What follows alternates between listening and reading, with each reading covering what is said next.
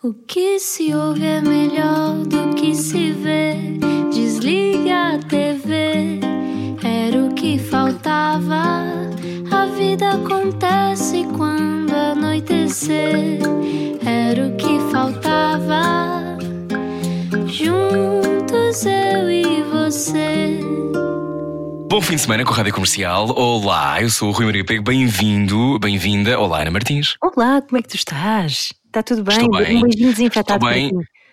Uh, obrigado, uh, ainda com um bocadinho de álcool gel no canto da boca agora. Um, sendo que uh, eu hoje tenho que fazer uma pergunta à nossa convidada para saber se o exercício que eu ando a fazer na rua é um exercício que eu estou a fazer bem ou estou a fazer mal. O que é que ela acha sobre isto? É um exercício de representação. A nossa convidada é atriz, mas quem será? Explica-nos como se eu tivesse acordado de um coma. Descobriu a liberdade a representar e logo aos 15 anos. Vimos-la na TV, no cinema, no teatro e até a apresentar o curto-circuito, mas o que gosta mesmo é de ser atriz. E podemos vê-la, adaptada agora aos tempos modernos de pandemia, numa série feita a partir de casa, Um Mundo Não Acaba Assim, na RTP. No dia do eclipse lunar de 10 de janeiro nasceu a sua Júlia. O mar, o céu, o fogo e a terra simultaneamente. Escreveu Teresa Tavares, de 37 anos. Teresa Tavares, eh, com quem uma vez eu corri para apanhar um avião, não sei se ela tem esta memória. eh, nem, acho que era Heathrow, assim uma coisa do género, e fomos os únicos portugueses a conseguir entrar naquele, naquele avião. Eh, nós e os nossos respectivos namorados da altura. Não sei se o teu é o mesmo ou não. Mas, Eh, não, não. Não, Pois, não. é assim, a vida, a vida progride. Perfeitamente, foi uma viagem tão boa. Foi, foi ótimo, foi ótimo. Olha, bem-vinda! Olá! Olá! Agora fiquei tão comovida com a vossa introdução com o teu 10 de janeiro. Oh, pá, isso é do Desculpa, que até fiquei pós-parto. meio- Isso é do pós-parto, Teresa, que ainda tens as hormonas aí. Como é que está a correr?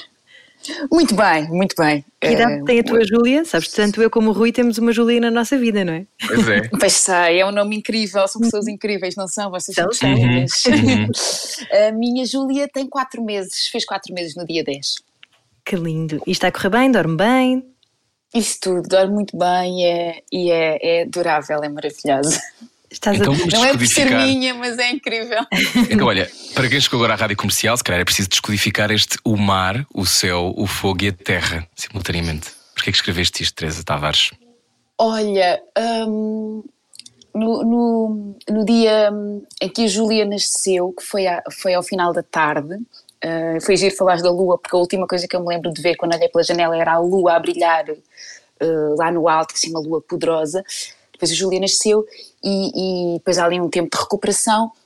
E quando eu cheguei ao quarto, uh, de noite, já devia ser para aí meia-noite, estava, estava muito cansada e, e veio-me à cabeça, uh, eu, eu, eu, eu chamo-lhe o poema que eu escrevi para a Júlia. Eu sei que é muito curto, mas para mim significa tudo.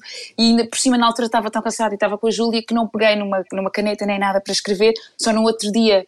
uh, meio do dia para aí é que eu consegui escrevê-lo foi o meu foi o meu primeiro poema para a Júlia uh, porque porque por isso é porque eu não, não, não sei na realidade descrever isto muito bem por palavras e se calhar também não é importante escrevê-lo por palavras mas ela é isso tudo ao mesmo tempo Uh, e mais, sabes? Então foi, foi muito intuitivo, portanto eu não sei muito bem explicar, mas foi, eu lembro perfeitamente de me vir essa, essa frase, uh, essa, essa, essa ideia à cabeça e depois de querer muito chegar ao pé de um caderno para escrever. Um, é isso. Para imortalizar, não é? Sim. Um, bom, então já passaste pelo milagre da vida. Ana Martins sabe isso bem, sabe duas vezes isso. Um, como é que. Tu sempre quiseste ser mãe, Teresa? Olha, vou-te ser Ou sincera. aconteceu-te? Ac- Aconteceu-me, na realidade eu pensava que gostaria de ter um filho, mas eh, não, foi, não sou aquelas pessoas que passei a vida toda, ai, eu estou a pensar no momento em que vou ser mãe. Pensei, um dia provavelmente vai acontecer, nunca planeei eh, esse momento assim, eh, com, por aí além, não foi daquelas coisas que tem de ser até esta data, ou, Hum, pronto, mas acho que aconteceu num momento eh, certo e, e- e estou muito, muito feliz. Foi uma licença de maternidade, ao fim e ao cabo, também um pouco forçada, não é? Já viste? Sabes o que é que é mais Pelo menos não estavas a sofrer por estar em casa sozinha. Toda a gente Não, não estava. tive isso. e, e foi muito engraçado porque, porque eu tinha uns compromissos de trabalho ali no, ainda no final de janeiro Um, uhum. eu, eu, tive, eu tive, fui filmar uma coisa e tal, e então a brincadeira dos meus amigos era: tu foste a única pessoa que saiu de casa a correr depois da filha nascer e a seguir ficou fechada na quarentena. um, mas pronto, também estive, estive sempre acompanhada e isso foi bom. Olha, lembras-te da primeira coisa que pensaste quando viste a Júlia? Pai, não pensei em nada, ainda bem. A coisa mais incrível, é, foi só aquele momento, não te sei explicar. Lembro de olhar para ela e, e, ser o mar, o céu, o fogo e a terra simultaneamente, sabes? Oh, meu não, amor! Sabes? Não, não, não pensei. Expliquem-me isto que eu sou um leigo. Uh, então tu ainda estás agora numa fase em que tudo te emociona, é isso? As hormonas ainda estão. Tu, quer dizer, primeiro tudo é uma eterna primeira vez, não é? Tudo é uma coisa que começa pela primeira vez. Ela olha para o céu e é uma coisa é pela primeira vez. Imagino que isso seja tudo muito, muito extraordinário. Mas um, ehm, tu, expliquem-me isto. Agora tu estás numa fase ainda de de ir ao teu normal ou, ou nunca mais? Vais ao teu normal? Olha, eu vou Como ser é, é? sincera, é? isso calhar vai soar um bocadinho estranho, mas um, eu, eu na realidade. Um, eu, eu emociono-me bastante, quer dizer, não quer dizer que esteja sempre a chorar quando vejo uma coisa uh, que me toca, mas eu sempre fui um bocado assim. Portanto, lamento desiludir. o que acontece agora um, é que, como tu dizes, uh, tenho esta novidade permanente no sentido de descoberta, que é uma coisa muito bonita, uh, mas, mas eu sempre fui um bocado assim, de. de ah, eu vejo uma coisa que gosto muito e, e, e eu, e eu manifesto, uh, manifesto que gosto. Eu, um, há aqui um lado de, de entusiasmo uh, pela vida. Eu sei que esta frase pode parecer estranha, esta expressão, mas é o que é que eu sempre tive bastante. É possível que agora esteja um bocadinho mais alto, mas não, eu acho que sempre foi um bocado assim, tanto que quando houve a questão, quando eu, quando eu fiquei grávida, as pessoas perguntavam, mãe, mas, mas tens, mais, tens desejos ou ficas mais emocional e tal? E eu acho que na realidade estava mais ou menos na mesma, só que um bocadinho maior. Porque eu sempre tive um bocado esse lado, de, esse lado muito. Pá, uh, as coisas, eh, eu estou a sentir uma coisa, ela já me está a sair pela boca ou pelos olhos ou o que seja. Um, sim, sim, sim tu és, um és quase transparente, não é? Sim. No outro dia fizeste um post muito bonito uh, que dizia I don't want realism, I want magic. E sempre foi assim na tua vida? Opa, isso ainda por cima é de, de, um, de, uma peça que eu, que eu adoro e, e do elétrico chamado Desejo. Um, e é uma frase da Blanche, que é uma personagem incrível e maravilhosa e que eu quero uhum. muito fazer um dia e infelicíssima. Um, e, sim, ela está e, sempre triste. sim, é uma mulher absolutamente fascinante, deixa toda a gente à volta dela tipo, inebriada e, e, tem aquela profunda solidão, não é? Ela, ela, também diz aquela coisa extraordinária que eu sempre dependi da, da caridade de estranhos. E, uhum. e essa, essa frase foi porque eu nessa. Foi semana passada que eu, que eu, que eu tive esta coisa. Eu, tava, eu sonhei para aí duas noites de seguida com o elétrico chamado Desejo. Que giro. E, sabes, e de repente um, comecei a pensar nisto tudo, aí sim, comecei a pensar nisto tudo e só, só, hum. me, veio, só, só, só, me veio essa frase da Blanche à cabeça, que é extraordinária. Então, então vamos, tipo, matriosca, descobrir quem é a Teresa Tavares. Só chegou agora à rádio comercial. Uh, tu uh, sempre quiseres ser atriz, Teresa? Ou foi uma Olha, coisa que te apareceu dentro de um daqueles bolinhos da sorte chineses, uh, chineses que tem Ah, you should act. Exato. oh, deve, deve ser atriz. Como é que, como é que aconteceu? Foi um bocado bolinho, chine, bolinho da sorte chinês, tens razão. Um, foi assim, eu não tinha pensado nunca uh, em ser atriz, não tinha pensado em nada disto, até via, eu, eu, eu não sou de Lisboa, sou da Zambuja, e, que é perto de Lisboa, mas tem muito menos oferta cultural. Eu acho que as pessoas nem têm uhum. noção de quando saem de Lisboa ou do Porto, e agora as coisas já são bastante diferentes. Mas há, há, há 30 anos atrás, ou há 20 e tal anos atrás, tinha mesmo muito. Não havia cinema, por exemplo. Uhum. e uma das, das poucas coisas que eu tinha para fazer era era ir buscar uh, filmes ao clube de vídeo e então via muitos filmes uh, e fiquei sempre e adorava a Viviane Lee nem de propósito estarmos a falar uh, do hum. elétrico chamado Desejo eu era delirava com, com o Tudo o Vento Levou e a Viviane Lee eu vi o Tudo o, Tudo o Vento Levou sei lá devo ter visto 500 vezes sabes uhum. Uh, e então, uh, nunca tinha pensado nisso, mas tinha um grande fascínio pelos filmes. E, e, a certa altura uh, estava a ter umas aulas na Zambuja, houve, vi lá uma professora incrível, que era a professora Isabel, estava umas aulas de piano e eu comecei a ter aulas no, nos meus tempos livres. Ah, não tinha assim um talento extraordinário, vamos ser sinceros, uhum. e, e entretinha-me a falar com ela e ela começou a dizer que tinha uma amiga que era professora de teatro e que eu devia conhecer e de repente foi tudo muito rápido depois disso. Eu conheci a amiga dela, uh, como sabe, eu tinha lido já umas peças, isto eu devia ter uns, sei lá, 13 anos, ou era, era novinha. Um, eu disse: Olha, era gira se calhar conseguirmos um, fazer aqui um espetáculo lá em Azambuja. Um, ela disse: Então, olha, se conseguires organizar tudo, arranjar pessoas, ah, aquilo deu-me ali um clique. Eu lá organizei, lá, ela, ela ensinou. Um, e, e de repente fizemos a farsa de Inês Pereira, imagina que na altura estava na escola, uhum. um, e, e eu não sei explicar isto melhor. Eu, eu, eu era uma miúda muito, muito, muito, muito tímida e muito. Ai, era, era muito tímida. E de repente, quando fiz, e foi, como imaginam, um espetáculo, uma coisa pequena, numa, num, num sítio que era o Clube Azambujense, onde os nossos pais costumavam ir à noite jogar jogos de mesa ou beber café, e juro, foi lá isso tem muita graça, sim. Foi mesmo assim, imagina, organizado por nós. Um, com os figurinos que arranjámos, com a tal professora Silvia e a Isabel, que foram extraordinárias. E a verdade é que eu, quando, quando subi ao palco e quando, e quando estava a fazer o espetáculo, senti-me mais livre que nunca. E, e, e, lá eu não tive medo, e lá eu não fiquei nervosa. Estava nervosa antes, mas enquanto estive lá, foi tudo eh, foi, tu, foi tudo novo, olha, como estavas a dizer, na, na, na, realidade, porque estava completamente, uhum. estava verdadeiramente naquele momento, não é? Percebia-o mais tarde, então eu pensei, é isto que eu quero fazer. E a partir daí, depois, pá, depois as coisas também se foram organizando. Eu fui procurando, fui procurar umas aulas, porque havia ali em Vila Franca, ainda há uma companhia que é Inestética, Inestética uhum. Companhia Teatral. Eu comecei a ter umas aulas de teatro Aí um dia uh, houve um anúncio de que queriam fazer um grande casting para uma série de televisão. É um anúncio daqueles que passavam na televisão, acho que viu um anúncio na televisão.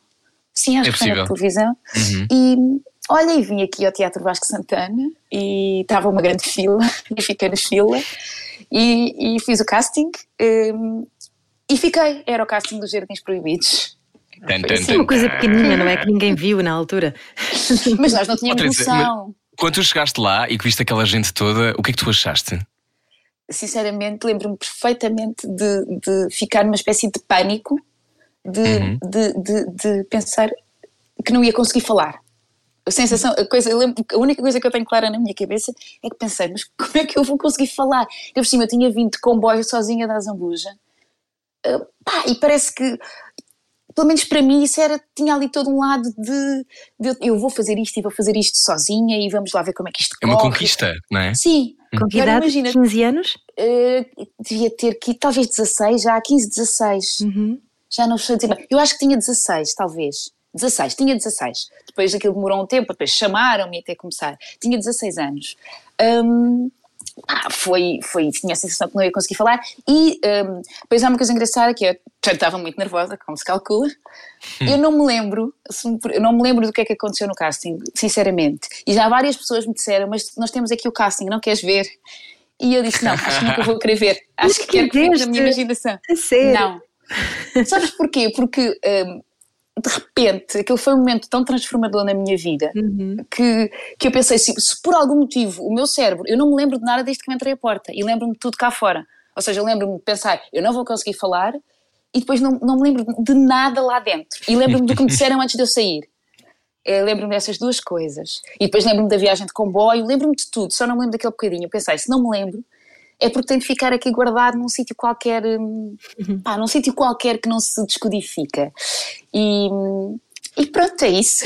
Olha, e esse sítio de que tu falas, eh, quando estás em the zone, não é? Quando vocês estão muito presentes em palco, é uma realidade paralela, mas que vos leva ali a uma interiorização muito grande e, estas profissões que implicam uh, estarmos muito uh, ágeis e atentos, uh, fazer rádio ou fazer um direto de televisão ou estar em cima de um palco, levam-te a um aqui agora muito forte. Achas que foi isso também que te puxou para, para o lado do teatro? Uhum. É a perseguição do presente, Teresa. Uh, sabes, na realidade eu acho que, que nós, eu vou dizer aqui uma coisa, em boa verdade, nós devíamos estar sempre com esse grau de atenção. Pois era. Eu gostaria. Será que eu gostava menos, também? Não é? Não, é dever, é de presente.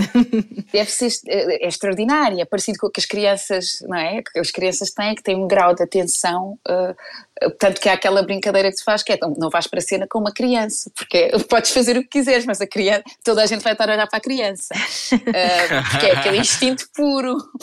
Sim.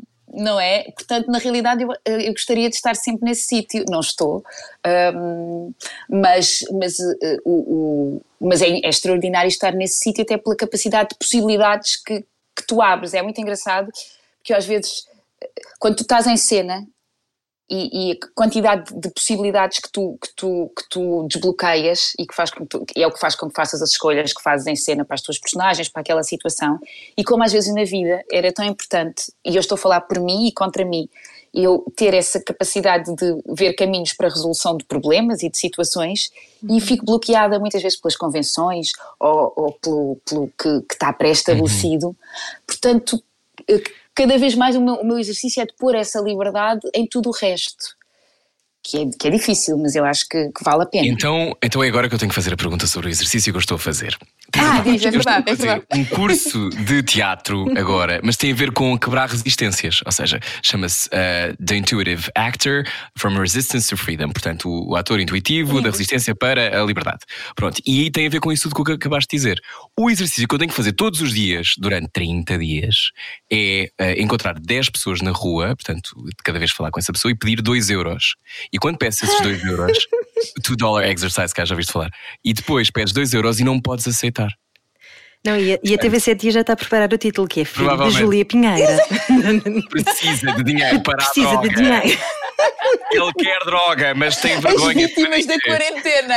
Sim. Uh, não, mas, mas isto, ou seja, este exercício de, uh, de procurar o desconforto, não é? De, de não quereres, de, de quebrares aquilo que são as convenções, não é? Exatamente. É, e de encontrar caminhos, não é? Porque tu também, e sim, para pedir e dinheiro é às pessoas. Claro, Exatamente. claro. E, e que seja genuíno. E que não seja uma persona. Isso. Então, então, pronto, podes começar a fazer agora hoje, a partir de hoje. e vou-te mandar mensagens. Manda, manda. Mas, ou seja, o que é que tu, estes exercícios que tu foste aprendendo, como é óbvio, no conservatório e em todas as outras aulas que fizeste, seja com o João Canis, seja com o Meg Stewart, seja a todos os outros uh, formações que foste fazendo ao longo da tua carreira. há pouco tempo. Pois fizemos. Ah, pois foi! Pois foi, com a Diana Castle. Que é extraordinária também, exatamente. Que incrível, que incrível. Eu agora de repente sabes que se, se acendeu uma luz, mas não, não vamos trazer isso para, para aqui agora, para não interessa. Mas uh, tu, tu, esta, esta tua procura um, faz-te. É importante, não é? Esta coisa de tu quebrares estas, estas uh, pá, quase como se fossem algemas uh, que nós Sim. vamos tendo. Procuras isso? Procuro e procuro muito em coisas Primeiro porque acho muito importante, uh, uh, mesmo que, que, creio que se não fosse atriz continuava, uh, ou espero que continuasse a ter essa procura, ainda mais assim procuro, e, e faço em coisas até muito pequenas como, imagina, isto é uma coisa que eu sempre fiz muito, o caminho com que tu vais para casa. Claro que tu conheces, há um caminho mais direto e tu eventualmente vais muitas vezes por esse caminho, mas eu faço, uhum. faço mesmo por ir por outros caminhos. Porque só o facto de tu, para chegares ao mesmo sítio, que é a tua casa, tomares diferentes caminhos, estás a estimular de outra maneira o teu cérebro. Eu sei que isto pode parecer um bocado obsessivo, mas eu tenho muito esta coisa de como é que eu, eu vou percebo. dar ao meu cérebro. Faço mesmo. Uh, não é? Dentro do, do que é o, o cotidiano, como é que eu. eu dentro do, do, do, ordinário, como é que eu dou coisas extraordinárias, não é? Uhum. Um, e faço esses, esses, esses, exercícios que são pequeninos, mas de, de, para me estimular e porque de facto estás a ver outras coisas, estás a levar com outros estímulos e acredito que pode levar a outros sítios. Eu acho isso muito importante. É, é muito importante ter uh, a mente aberta, é muito importante Hum. olhar mesmo para as coisas, sabes? E tens, coragem, tens coragem para te enfrentar, Teresa? Tenho que ter, claro que sim. Quando dói, tens, vais, lá com, uh, vais lá com dor, mas vais, sabes? Eu acho que tens mesmo. Então, com, com o passar dos anos, porque acho que há uma altura em que tu ainda ficas. Ai, tens muitas. uh, As crianças tens sempre, mas acho que Hum. quando és mais, pelo menos eu, quando era mais nova e tal, uh, tinha muita coisa de um, sair a porta, sair a porta, nem que fosse sair a porta de me enfrentar. Era Uhum. caso de confusão, eu saía à porta. Um, e depois percebi que podes sair à porta, como é óbvio, temos todos esse direito, mas também podes simplesmente enfrentar-te e enfrentar as coisas e, e descobrir o que é que vem daí, até porque a vida é altamente surpreendente. uh, e, e- e tu não sabes o que é que vai sair das coisas, portanto não tens só. Eu, eu alarguei né, há uns anos esta coisa de só sair à porta, que era, confesso, o meu, a minha, o meu recurso em caso de aflição. Mas quando Que diz sair a porta é não olhares para aquilo que te, que te está a acontecer e que é um, uh, overwhelming, como é que se diz, Rui Maria? É maior do que nós, é, Exato, é soberbante. que é avassalador, não é? avassalador, quando, quando eu não conseguia lidar com uma coisa, Uhum. hum, quando consegues lidar, tudo bem, não é? Está tudo bem, quando corre tudo bem, está tudo bem. Quando eu não conseguia lidar com uma coisa, eh, a minha tendência era, então vou sair, vou sair a porta, assim, tá, eh, metaforicamente. Ok. Um, e hoje, mesmo quando são coisas uh, overwhelming no- e que me, dei- que me esmagam, mas que eu não sei lidar com elas, então fica lá, sabes? É um bocadinho. então, neste momento, uh, vamos olhar para o fantasma nos olhos. Um, até porque, às vezes, quando olhas para o fantasma nos olhos, ele desaparece. E isso. Pronto, também foi uma coisa que eu pelo menos fui aprendendo. É feito de fumo, não é? E, Não é? e é bom perceber isso. Sim, sim, sim. Estamos à conversa com Teresa Tavares, se só agora chegou. Então estamos a não falar é. de fantasmas de verdade, ok? Sim, ainda não, mas queremos, se calhar ela tem histórias Calhar também do paranormal. Fantasmas no teatro? Vamos saber. Esses mitos? Quem sabe? Vamos saber, é a seguir. Venha daí, boa conversa com a Teresa Tavares e também bom fim de semana para si com a Rádio Comercial. Já voltamos. Até já. Nasce, nasce, nasce. Era só para chamar a sua atenção. Era o que faltava. Com Rui Maria Peco e Ana Martins. Na comercial. Boa viagem com a Rádio Comercial. Olá, eu sou o Rui Maria Pego. Olá, eu sou Ana Martins. E Connosco, Teresa Tavares, que também pode, Olá. também pode perfeitamente assumir esta missão, porque Teresa Tavares é também apresentadora, embora não exerça, não é? Ela não exerce. não talento. Exato. Oh, oh, Teresa, tu apresentaste na altura mais eh, livre de todas, sendo que eu acho que provavelmente fiz parte da última geração com alguma liberdade, mas mesmo assim já não era a tua. Eh, essa liberdade extraordinária que foi o curto-circuito. eh, Deixa-me cá ver, foi, foi Lembras-te em que ano é que foi que tu Sim, ganhaste? foi. Ribeiro. 2001 Pedro, é? e 2002. Uhum. Talvez Portanto, tenha sido um- 2003 também, mas 2001 e 2002 de certeza. Então o que é que achaste? Como é que foste lá parar? Pá, foi, de facto, tu tens razão, eu, eu- foi, era, uma, era uma altura de liberdade incrível. Eu fui lá parar, eu sei que, esta, é, que há um bocado aquela história típica, mas foi mesmo isto que aconteceu. Eu, na altura, tinha mudado para Lisboa, já há uns tempos, e, e tinha entrado no curso de Ciências da Comunicação, ah, um curso que eu nunca, que eu nunca passei do primeiro ano, vou ser sincera. Na nova, não foi? Na nova, exatamente. Não E- perdeste muito. e, e uma, uma, uma amiga minha que, que estava em Ciências da Comunicação ia ao casting do curto-circuito um, e disse-me para ir com ela. E eu fui com ela, mas ia com ela mesmo para lhe fazer companhia, porque nessa tarde não tinha nada para fazer. Um, e, e lá disseram, mas ela começou a dizer, mas faz também o casting. E eu, não, deixa estar, até me dói a cabeça e tudo. Eu lembro que estava assim.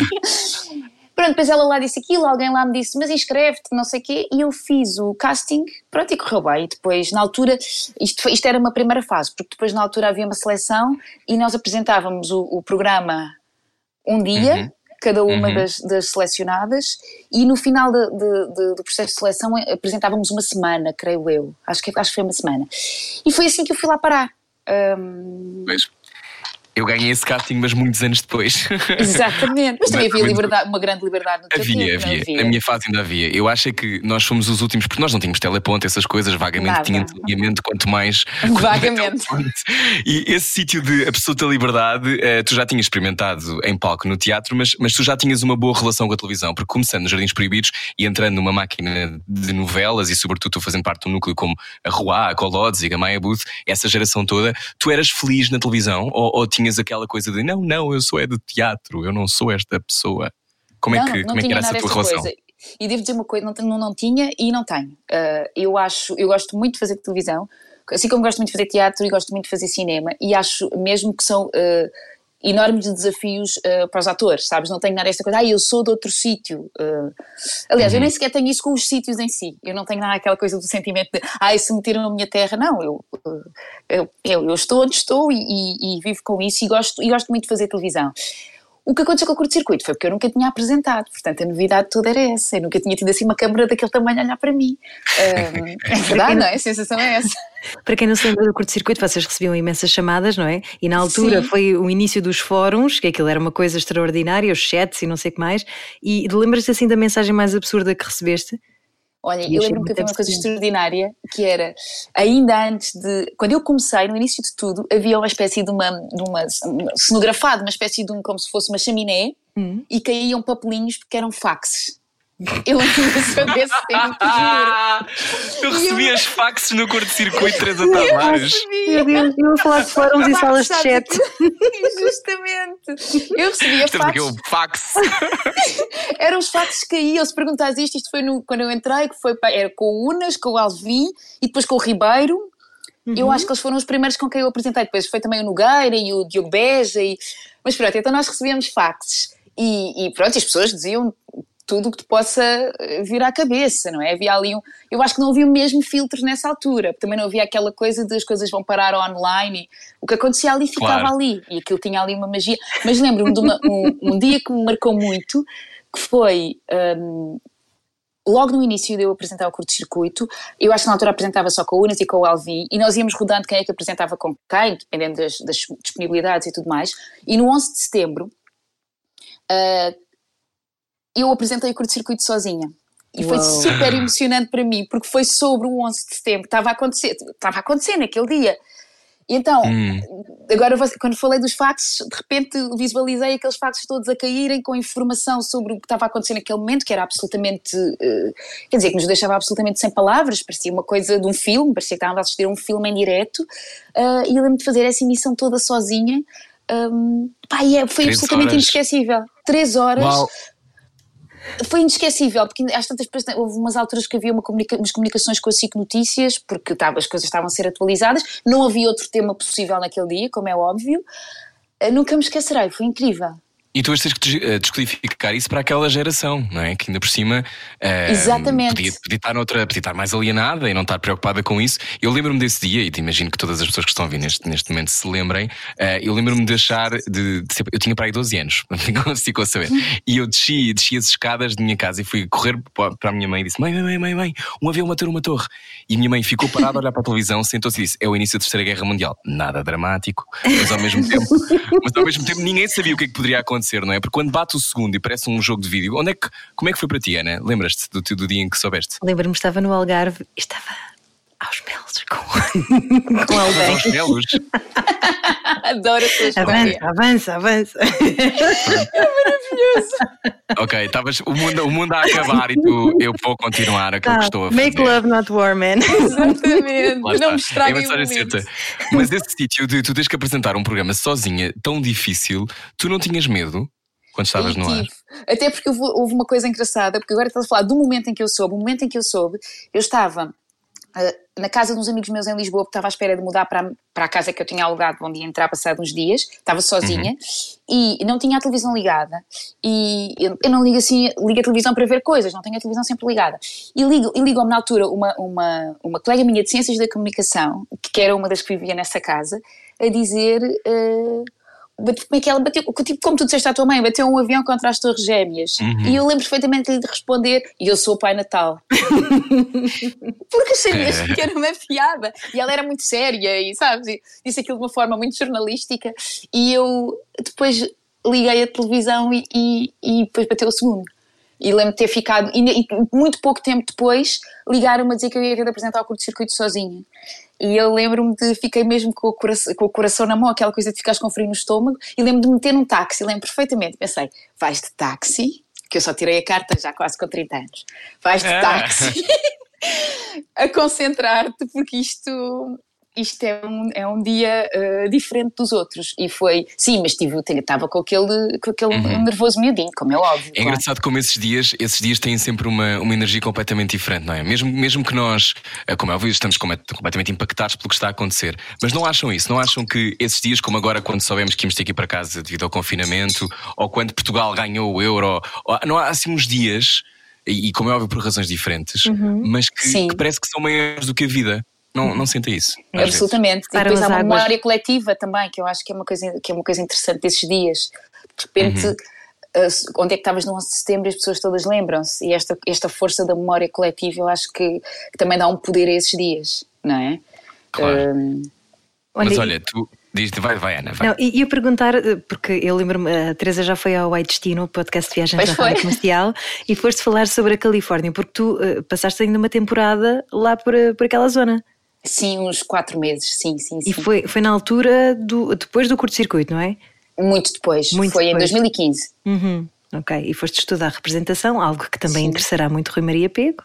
Sim. Pois também estiveste lá, portanto temos de estar quase tive, nos tive. sítios. Ela, ela, não tive depois, tive depois, mas estive em Nova Iorque. Eu ia te perguntar é, uh, que, estando num programa tão extraordinário e bem sucedido à época, sobretudo, que era o grande momento do curto-circuito, uh, tu pensaste, ok, agora vou por aqui, ou tinhas aquela coisa de não, não, eu sou atriz e eu tenho que voltar à minha vida real, que não deixa de ser sempre um bocado irreal. Como é que, como é que fizeste esse caminho?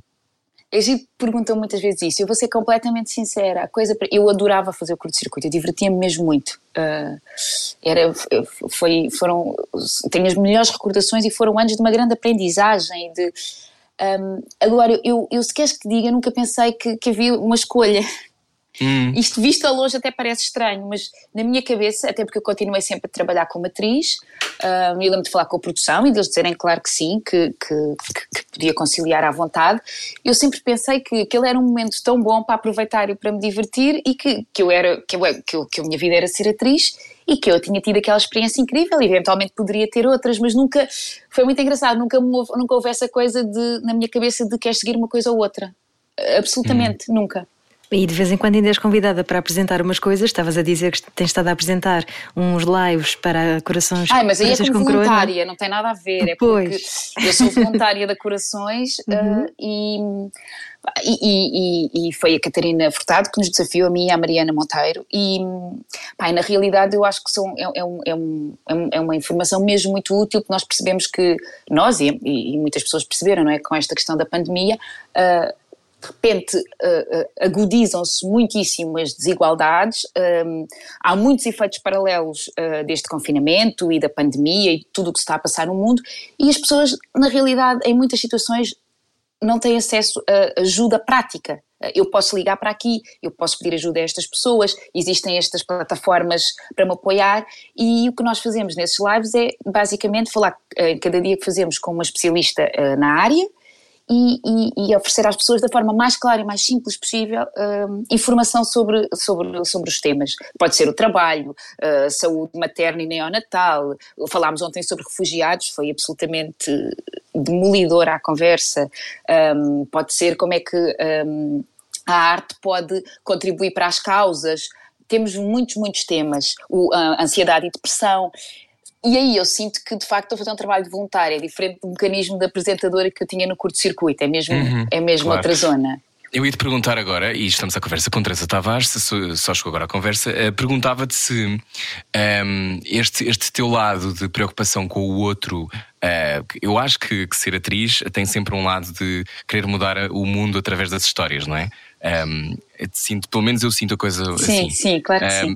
Mas uh, perguntava-te se, se, já nessa altura, quando apresentaste o curto-circuito, ou se foi uma coisa que apareceu depois, esta coisa da tua da noção da tua capacidade, não só de mudança do outro, ou de fazer com que os outros pensem sobre determinados assuntos, se, se surgiu aí esse teu lado humanitário e essa tua veia um, feminista, por exemplo, que tu tens também. Sim. Uh, como, é, como, é, isso, como é que aparece na tua história? Um, olha, eu acho que na realidade no curto-circuito já lá estava. Um, eu lembro perfeitamente às vezes quando havia pá, os chamados temas quentes, há ali umas alturas em que, uh, tanto que eu lembro às vezes uh, a produção dizer tem calma, não precisas te enervar tanto. Também eras a única miúda, não é? No meio daqueles marmanjos Sim. todos. E eles tinham muito uma coisa, e, e, eram, nós estávamos, nós estamos com os auriculares, não é? E, uhum. e eles estavam sempre, e eu curiosamente, muitas pessoas diziam, é horrível o auricular, eu, eu adorava apresentar com o auricular, por mim podiam estar sempre a falar porque aquilo dava-me uma sensação de, de companhia. Um, sim, eu, sim. Eu, não sei se sentes isso, eu sentia muito sim, bem. Sentia, sentia, que é aquela coisa. De rede, unido, não é? Exatamente, estás unido. Primeiro já estás com a sensação de que foste largado aos leões, não é? Pelo menos três horas. E sentiste alguém contigo, e ainda por cima, devia-te acontecer muitas vezes que davam-te, mandavam-te bocas sobre o que se estava a passar, a pessoa que estavas a entrevistar. Agora imagina que não sei o quê, quantas vezes é que eu não tinha um realizador a dizer ao ouvido que aquela pessoa ou me queria sei lá, se enrolar comigo. Exato. A expressão que tu ias dizer era o que eles diziam. Exato. Não era bem essa, claro. Mas agora, ou então um convidado tinha uma maneira esquisita de falar e, e fazia-me ao, ouvido exatamente Sim, uma coisa tudo. Assim, que era meio belfo e eu tinha que entrevistar a pessoa e não podia partir a rir. E tu deves ter vivido isso também.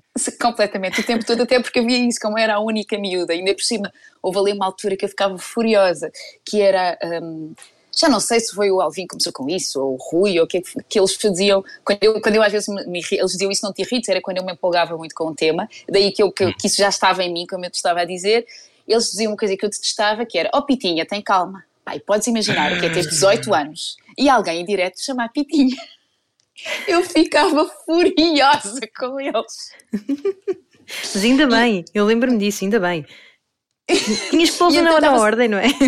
Sim, punha-os na ordem e tinha o auricular sempre a meter-se comigo o tempo todo, o tempo todo, todo, todo, todo. Claro, claro, claro. Um, mas sim, mas eu acho que isso, isso tudo já vinha daí. Em relação ao feminismo, eu depois comecei a perceber mais das coisas na prática e, e o que aconteceu foi que comecei a perceber que, que, que era uma área, por exemplo, eu podia na prática agir. Nós podemos agir uhum. em todas as áreas, mas há de facto umas mais uh, que são mais acessíveis que outras. Um, e, e, e, pronto, e portanto as coisas depois também se foram desenrolando e, e acabei por envolver mais um trabalho relacionado com, com essa causa. Hum. E tu, uh, estava agora aqui a olhar para o, para o teu percurso e, e, por exemplo, tu já fizeste tanta televisão, também já fizeste muito teatro, mas tu tens uma qualidade extraordinária que é, Teresa, muitas vezes isto acontece, não sei como é que tu consegues, mas tu consegues estar em simultâneo em vários canais, que é uma coisa que nem toda a gente consegue. Que é uma espécie Mas não fales muito alto, qualquer dia não me deixa. Quem manda nisso não, não, não, sou eu. Sim, mas deve, deve ser porque gravaste coisas, estão em provar ao mesmo sim, tempo, claro, obviamente. Sim, é por isso, mas ou seja, é o que eu quero dizer é que tu tens boas relações em todo o lado. Como é que se constrói uma carreira assim tão versátil como a tua? que vais do drama à comédia, mas, mas é, a sensação que eu tenho é que é sempre uma, um valor muito seguro. Quando, quando te escolhem, sabem que, que podem confiar e que está tudo bem. Uh, não sei se tens a mesma leitura, se, se pensas eu, nisso assim. Uh, olha, eu espero, eu espero que isso aconteça, porque eu acho que isso é uma coisa importante. Uh, que, que, que, esta coisa do valor seguro, fico contente, por exemplo, tenhas essa percepção, porque eu acho que isso é, é uma coisa importante e fico feliz se for. Um, vou ser sincera, quando eu comecei, um, lembro-me perfeitamente de pensar que gostaria de, não gostaria de fazer só uma coisa no sentido, e não gostaria de, ou fazer só, só televisão, ou fazer só teatro, gostaria de, de ter essa, essa capacidade de fazer teatro, cinema e televisão e conseguir uh, cruzar essas experiências. Era um desejo que era muito forte em mim logo no início. Eu lembro perfeitamente de pensar nisto e de pensar, não, isto é possível. E de facto é. Um, agora, as coisas passarem simultâneo na televisão é porque eu gravei em tempos diferentes e depois elas passam. A verdade é que tenho tido. Eu, não, eu quando, quando aceito um projeto, na realidade, eu nunca tive muito essa coisa de. Uh, também porque eu nunca assinei, por exemplo, um contra, contra, contrato de exclusividade com uma televisão. E é preciso uhum. que se diga que isso, não são, isso tem coisas boas e coisas más. Eu também isso faz com que eu, se não estiver a trabalhar, não esteja a ganhar um ordenado.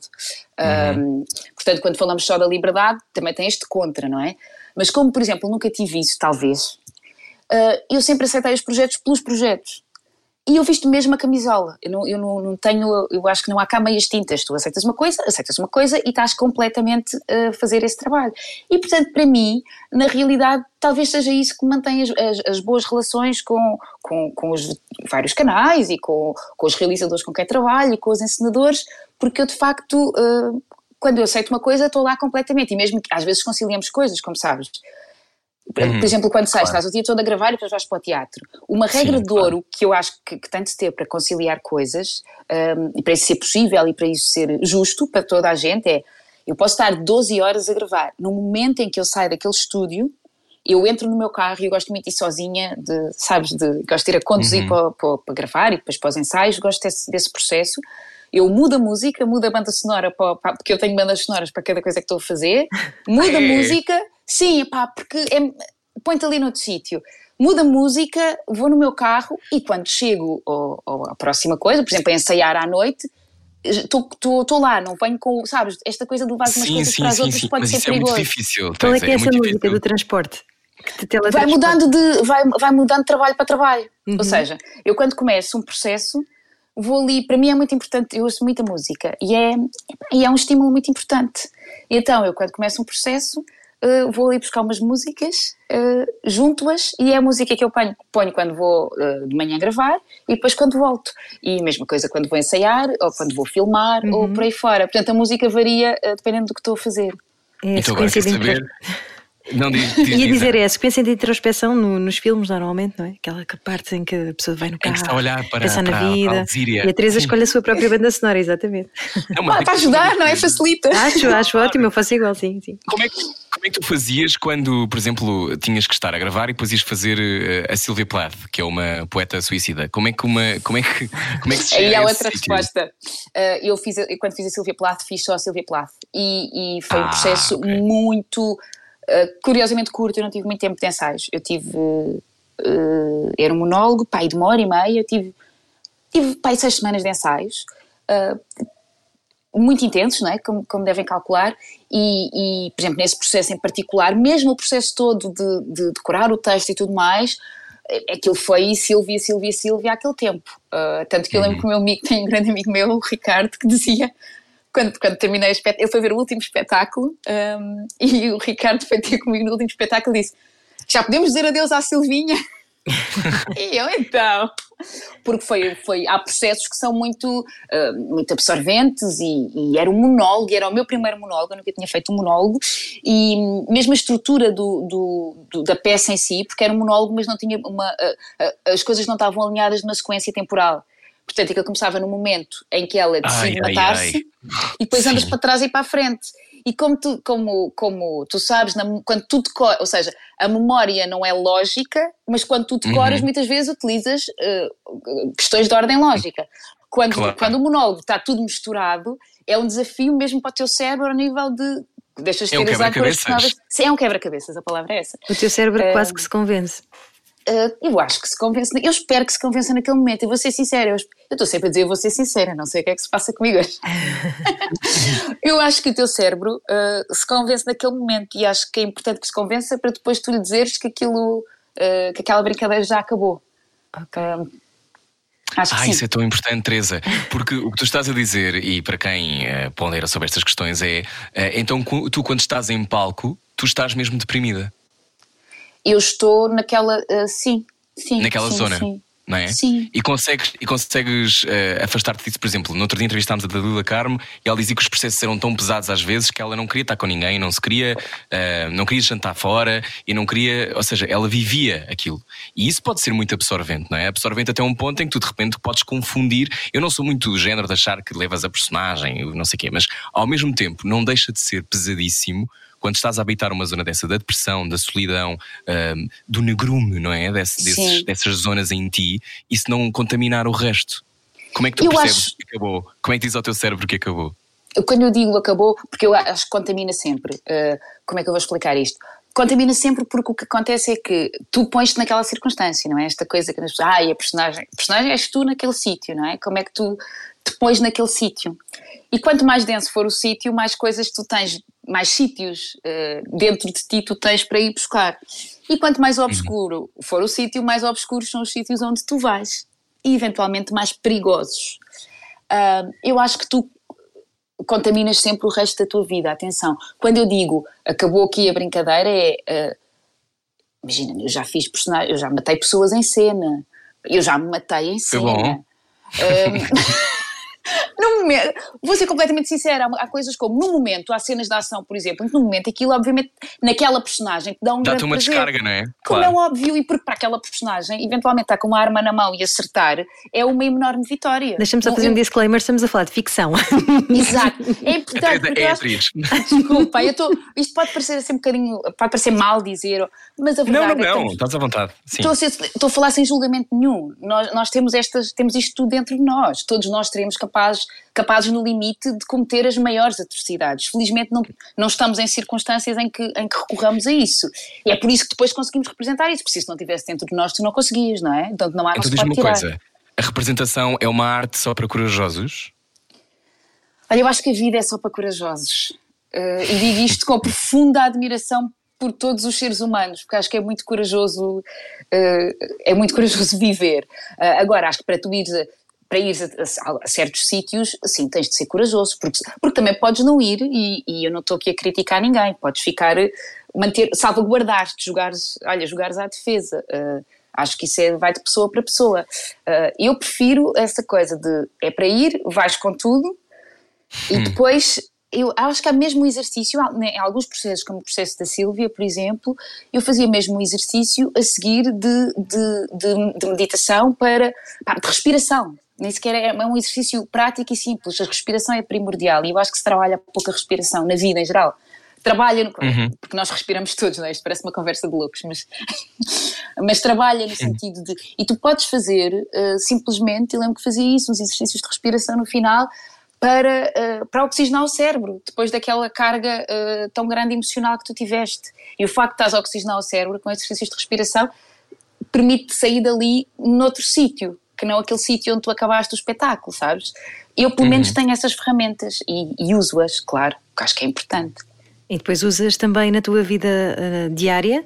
ou seja, uh, incutes-te de pensamentos uh, positivos ou, não sei, sem querer entrar muito no clichê da autoajuda, não é? Mas, mas de alguma maneira, se tu consegues convencer o teu cérebro para a coisa má, não é? Na, na parte de Sim. encarnares a Sylvia Plath, então se calhar uh, consegues fazer o contrário. E vou ser sincera, é mais fácil para mim um, sempre quando estou quando estou num processo de trabalho. Há um, há um foco qualquer que, que, é é mais, é mais simples para mim. De mudança. Uh, uhum. Sim, de, não sei se é porque, como às tantas nós fazemos isto há muitos anos, não é? Portanto, um, tu habituaste-te a ali um sítio onde a tua cabeça sabe que salta e salta sem julgamento e salta sem limites e se permite ir a outros sítios. Um, nem sempre nem sempre consigo dar esse passo com esta, com esta facilidade. Não, não lhe quero chamar facilidade, não é facilidade, mas desta forma uh, no, uh, na minha vida uh, fora trabalho. Uhum. É um desafio, lá está. E onde é que tu não gostas, onde é que tu evitas ir? Há algum sítio onde tu evites ir no teu trabalho?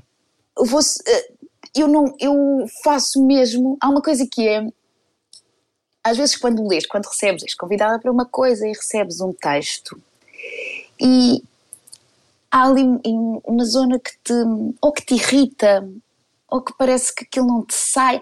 Quando te causa ali uma fricção qualquer, eu penso: se eu estou a irritar-me com isto, ou se eu estou a resistir aqui, é porque eu preciso mesmo de ir lá.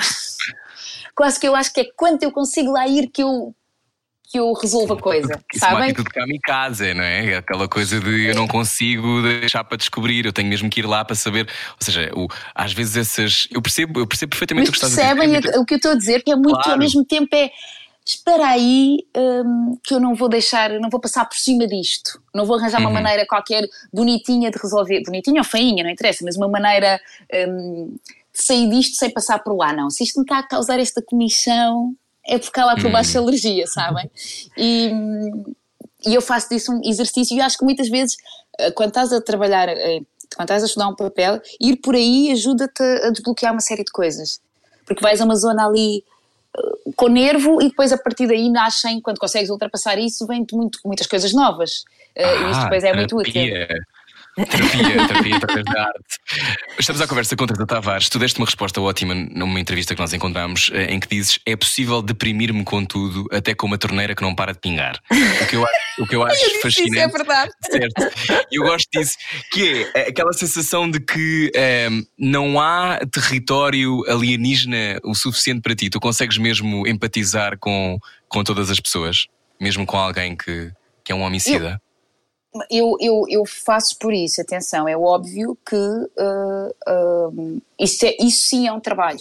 Uh, ou seja, uma coisa é eu, eu, eu, eu, eu trabalho mesmo, por exemplo, o trabalho que nós estávamos a falar, o trabalho mesmo, o trabalho humanitário que eu faço e tudo mais, um dos grandes princípios que eu tenho é, é, é lutar para termos todas relações horizontais. Sabem? Esta uhum. coisa porque a partir do momento em que tu consegues, se tu conseguires com Por acaso educação... estou com poucas relações horizontais ultimamente, eu Não foi a expressão perfeita. A caminho, a caminho do fim de semana fica esta aqui na rádio comercial, esta ideia. Pronto. Foi tão bom agora, eu não devia Não haver, não haver. Assim. Não haver hierarquias, não é? O que não haver dizer? hierarquias, exatamente. Sim, sim, um, sim. Eu esforço mesmo por isso. E, e olho mesmo para as pessoas. Uh, sem a julgar ou procurando não a julgar. É evidente que, quer dizer, nós não somos perfeitos, é evidentemente, evidente que eu perco a cabeça muitas vezes, que fico com raiva, que, que me irritam as coisas, que fico revoltada. Agora, o, o que eu, quando isso me acontece, uh, o que eu faço é, eu tenho de continuar, ainda assim, ainda que com isso tudo, eu tenho de ser capaz de olhar para as pessoas, para cada uma delas, como ela é. Uh, porque se não fores capaz de fazer isso, então vais-te colocar.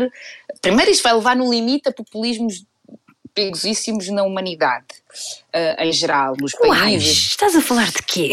Ah. Do que será? Portanto, acho que é uma coisa que, tem, que nós temos mesmo de fazer. Uh, e depois, porque na realidade, a tua capacidade de olhar para o outro e de empatizar e de perceber que tudo o que o outro tem, tu também tens um bocadinho em ti, uh, de outra forma, faz com que tu, tu, tu te integres melhor no mundo e tu tenhas. Uh, eu acho que tu vives melhor com isso. Também há esse lado. Uhum. Eu acho que vivo melhor assim, é por isso que eu também faço isto. É que essa coisa do não julgamento, e, e eu e Ana falamos muito sobre isso, e, e, todas as pessoas, eu acho que à partida, Ana, agora que já fizemos mais de 130 conversas, acho que temos esta leitura que é, as pessoas querem todas empatizar e querem todas dizer que não julgam, mas é impossível, eu acho, claro estar completamente despido desse julgamento. Eu, não, eu acho que tu concordas, Ana. Mas o julgamento normalmente, eh, também já percebemos isso das conversas, normalmente parte sempre do medo. E o medo é nada mais do que falta de amor, de alguma maneira, não é? Falta de aceitação sim, sim. de alguma coisa dentro de nós. Quer dizer, isto é uma falta leitura aqui esotérica, não é? Mas daquilo que temos estado a conversar, de facto, parece-nos que é isso. Aliás, nós estamos, eu e a Ana, somos médicos do, do país. Mas isso é ótimo. Portanto, estou a fazer terapia aqui, não paguei nada, eles ofereceram, extraordinário, obrigada. Mas olha. Mas achas, eu, achas que pode ser isso é que a Ana está a dizer? Falta acho, de amor. Eu acho, uh, sim, eu acho, que, eu acho que o medo é de facto perigosíssimo e, e o momento que estamos a viver uh, ilustra isso uh, da forma mais evidente. tu, quando ages no medo tu estás, com, estás sempre em perda. Uhum. Tu nunca estás uh, realmente a olhar, uh, não tens Vem capacidade. Escassez, não é? Sim, portanto é muito difícil depois lidar e é, muito, e, e, e, é por isso que estão a acontecer coisas terríveis agora, que em vez de ser a inclusão é, eh, do, do próximo e das diferenças, é uhum. é tu excluires porque eu quero é estar seguro e confundir-se que é uma coisa que me faz uma confusão, uh, e eu tenho de falar sobre isto, já que estamos a falar sobre este assunto, que é, é haver esta espécie de, de, de, falácia de se achar que as pessoas têm de escolher entre a segurança e a liberdade. As pessoas não têm de escolher entre a segurança e a liberdade. As pessoas têm o direito de ter as duas. Temos uhum, todos. Claro. Uh, e, e, é um direito nosso, é possível, com certeza que é possível e, e, e, é mais que desejável. E eu acho que em situações de, de, de crise, como a que estamos a viver, pode-se cair e cai-se muitas vezes nesta coisa horrível que é achar que as pessoas, ai não, não, não, tens de dedicar a tua liberdade para ficar em segurança. E atenção, que com isto estou a dizer é óbvio que as pessoas têm de ir para a rua com cuidado, eu não estou a dizer o contrário. Eu estou a dizer é esta coisa de excluir o diferente, sabem? De, uhum. ai não. claro, eu vou, eu vou escolher assim porque isto é o que permite que eu, é, porque eu estou a salvar-me, não é? Ou seja, Sim. Bolsonaro está no poder porque as pessoas Justamente. votam baseadas na insegurança e na corrupção que existiu, que sempre existiu, que não é só uma coisa Justamente. exclusiva do governo PT, mas falávamos disso ontem com o Pedro Andrade, que é jornalista e brasileiro, e era aquela coisa de as pessoas que votam através da insegurança estão a pôr no poder pessoas que vão causar outros tipos de insegurança. Exatamente. Um, e, eu não estava a é usar é nomes, mas é exatamente isso, é exatamente o que tu estás a dizer. Uh, Usa nomes é perigoso. Olha, já agora, já que falaste em liberdade, deixa-me aproveitar para uh, passares o recado ao teu marido, porque uh, ele foi meu professor há muitos anos de argumento. É sério? Sim, e um, eu fiquei tão comovida por, por estás a falar disso de, do, dos atentados às nossas liberdades, porque num dos filmes que ele escreveu, que são, já são vários e que ele é um ótimo argumentista, uh, no Parque Mayer, eu fiquei tão, mas tão comovida, porque eu não sabia, e eu até sou uma pessoa mais ou menos informada, mas eu não sabia que uh, os homossexuais, por exemplo, eram perseguidos no Estado Novo sim, e sim, colocados, sim. É colocados em, em sanatórios. E sim, ele mexeu comigo de uma maneira que eu chorava babirranho no cinema e, portanto, pronto, isso entre outras coisas, portanto, acho que é importante essas histórias manterem-se vivas para percebermos que nós não podemos sim, fazer isso, sim, não podemos cair outra vez Exatamente. Nessas... E para as pessoas terem noção, por exemplo, essa para mim também foi a parte mais comovente do filme. Quando vi, fiquei. E, e, e é importante, a maior parte das pessoas não sabia disso. Um, e nós temos isso é da invisibilidade, que... Teresa, sabes? E, e, eu acho que isso, uma das coisas também que te faz chorar tanto, Ana, eu acho, e, e, a mim também, quando há um livro muito bonito que se chama, bonito e horrível ao mesmo tempo, que se chama Os Portugueses, um, Os Homossexuais Portugueses no Estado Novo. Não lembro agora a autora, mas uh, eu tive de lê-lo para uma, para uma cadeira da faculdade. E, e, uma das coisas que eu acho que nos comove ainda mais, mas pela, pela coisa ainda mais agressiva de não há memória não se sabe. Uhum. O facto de não haver memória é o que te faz chorar ainda mais, que é eu não acredito que, que eu nunca ninguém me disse. Exatamente. Nunca ninguém me disse. Uhum. Uh, como quando eu descobri que havia campos de trabalho forçados no, em Castelo Branco, uh, nessa altura, por exemplo ou um, ehm, o que aconteceu na, na, Primeira República, quando a dada altura houve o António Boto, e entre outros que, que, que publicaram e que foram perseguidos. Uh, e esta, esta sensação de, da impunidade é uma coisa, uh, e sobretudo, é, serem apagados da história, não é? A, a, a invisibilidade, não é?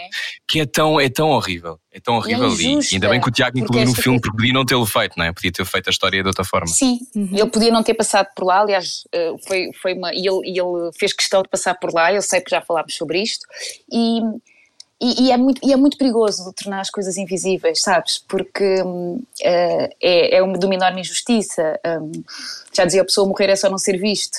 Hum, e, e pronto, eu acho muito perigoso. Eh, temos de ter muito cuidado com isso. Em todos Olha, os tempos e neste também. Tu entretanto estás numa série eh, que é uma espécie de Black Mirror, falamos sobre isso a seguir, porque a Teresa anda num universo paralelo. Boa E que viagem também, com a e que também foi escrita pelo Tiago R. Santos, não é? É um dos argumentistas também. Olha que prático, fica tudo em casa às fotos. Rádio Comercial, hoje a conversa é com Teresa Tavares. Nasce, nasce. Era só para chamar a sua atenção. Era o que faltava. Com Rui Maria Peco e Ana Martins. Na comercial. Boa viagem com a Rádio Comercial, bom fim de semana, muito calor é o que aí vem. Eh, nós estamos a manter-nos hidratados. Eu, Ana Martins e Teresa Tavares, nossa convidada de hoje na Rádio Comercial. Estás a fazer, ou já gravaste, provavelmente, eh, de certeza, porque agora estás em casa com a tua filha Júlia, uh, Instaverso, é assim que se diz, não é? Sim, que sim, é, um- sim. é uma ideia, é uma distopia. Que olha que. Que bem feito para uma, para uma pandemia, Teresa Tavares. Olha, por acaso, ninguém imaginaria, não é? Na- eu fiz eh, o Instaverso no final do ano passado, mesmo, mesmo antes da minha filha nascer. Hum, aliás, há ali a certa altura em que se, se revela a gravidez e se vê a minha grande barriga. Hum, é uma distopia eh, eh, que, na realidade, se debruça sobre esta coisa que é, o, que é hum, o que o mundo virtual eh, esconde, esta coisa de- do mundo. Há uma, de repente é uma espécie, o Marco chamava eu achei graça, chamou-lhe uma fábula dos tempos modernos, porque aquilo é basicamente a história de uma miúda que adora, adora uma. uma tem a sua influencer preferida, que é a personagem que eu faço, que é a Inês, que é incrível, que é espetacular, que é tudo ótimo, que tem uma maquilhagem perfeita, que é- e, e aí entra a parte meio ficção científica, ela consegue saltar para um portal em que entra nas publicações. E, e portanto ela de repente está com a personagem das publicações. E a personagem das publicações é uma espécie de um, de um robô de ti própria. É um robô que só tem aquelas emoções que, estão, que, estão, que são expressas nas publicações. Eh, É que é quando- muito feliz, muito, desolada. feliz, ótimo, super, super healthy, como ela diz, como é que é mais? É aquela coisa da vida perfeita eh, e de uma, de, de uma decoração cheia de luz e. E o que acontece depois é que é basicamente a caminhada dessa, dessa personagem, que é a Beatriz Barosa que faz, hum, quando se defronta com a Inês Real.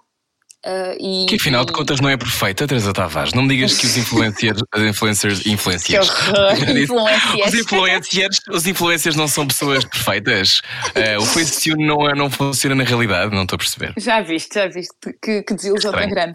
Ah, É. Pronto, ali, e ali obviamente que, não, que se trabalhou mais nessa diferença para ser. E depois é como é que aquela personagem consegue lidar com, com a Inês, com aquela dicotomia de Inês, que é a Inês que ela, por um lado, não consegue tocar, mas é perfeita, e a Inês que ela toca e que, e que, que é uma pessoa humana, como todos nós, e que tem as suas ah, disposições e que, e que Claro. está- no caso de- dessa personagem, está longe de ser perfeita.